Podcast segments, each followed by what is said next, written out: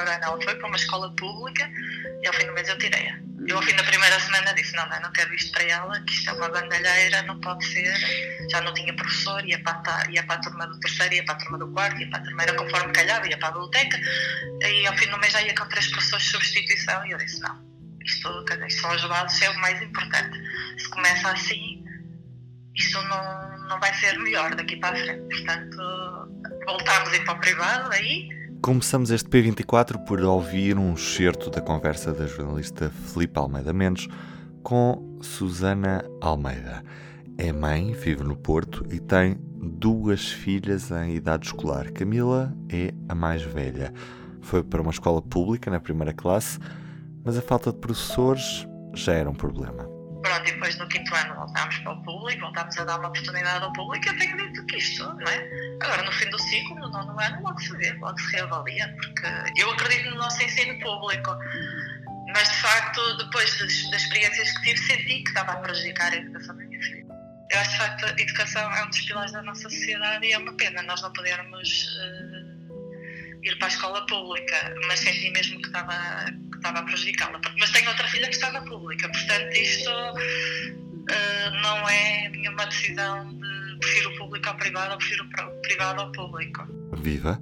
Arranca nesta terça-feira o ano letivo. São qualquer coisa como 1 milhão e 300 mil os que voltam a pegar nos cadernos e livros, mas há muitos que, para já, não vão ter todas as disciplinas, isto porque faltam professores. Em todos os níveis de ensino, até ao secundário, há cerca de 60 mil alunos que têm nos seus horários alguma disciplina que ainda não tem docente atribuído, sendo a região da Grande Lisboa a mais afetada por esta falta de docentes.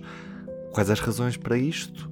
Envelhecimento da classe, os professores estão cada vez mais velhos e as gerações têm muita dificuldade em se renovar muito por causa da pouca motivação para seguir esta carreira docente.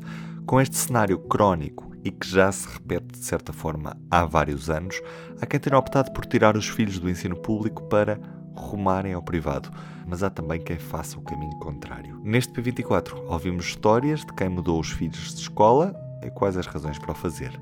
Teresa Uva é a mãe que começamos agora por ouvir, mãe de Sofia, aos 12 anos, teve um percurso no ensino privado.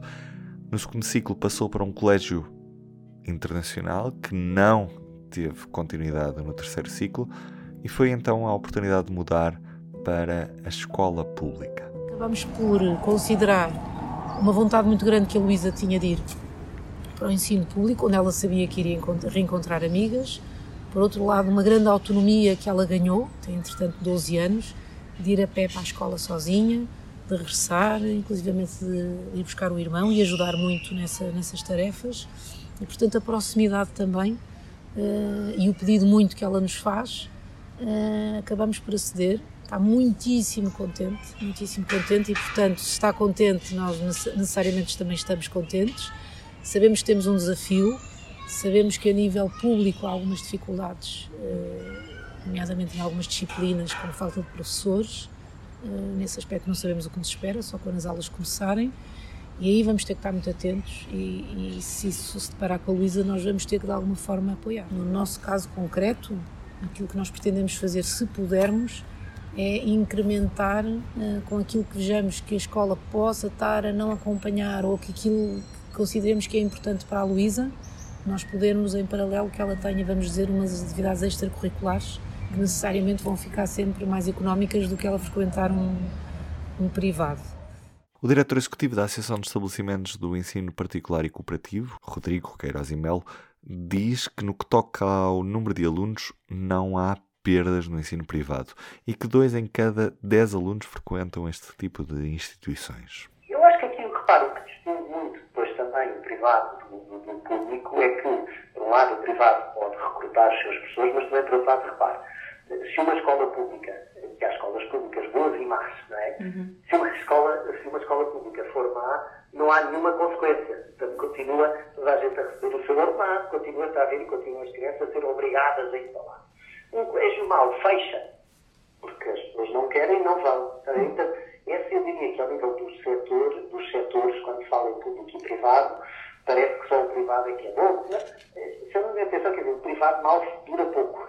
Já a Sarah Hill, que é mãe de duas crianças, uma que começa agora no 11 ano e outra que ingressou no sétimo ano, acredita que as diferenças entre o ensino público e o privado não justificam o pagamento de uma mensalidade no privado, lá está. Na experiência que nós temos, tanto no privado como no público, os professores estão a fazer um tra trabalho uh, fantástico, uhum. uh, dedicação e que não há, um, neste sentido, eu não sinto uma grande diferença entre o privado e o público. Estão uhum. todos muito empenhados uh, a trabalhar o fazer o melhor dentro de um sistema que não sempre pronto, ajuda o trabalho. Pois. Uhum.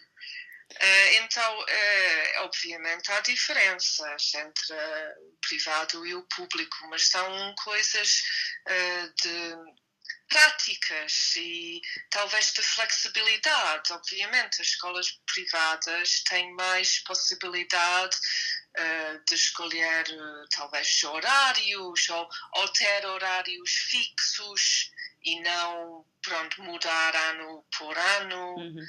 Apesar do facto que nós tivemos muito sorte na escola pública, o, o, meu filho nunca teve muitas faltas de professores, nem muitos, uh, chamam furos, não é? Uhum. Entretanto, a principal novidade deste ano letivo é mesmo que chegaram ao fim as medidas Covid em ambiente escolar. E da noite passada fica uma entrevista. O primeiro-ministro António Costa foi à TVI e à CNN Portugal. Olhamos para as justificações do primeiro-ministro no que toca ao capítulo das pensões.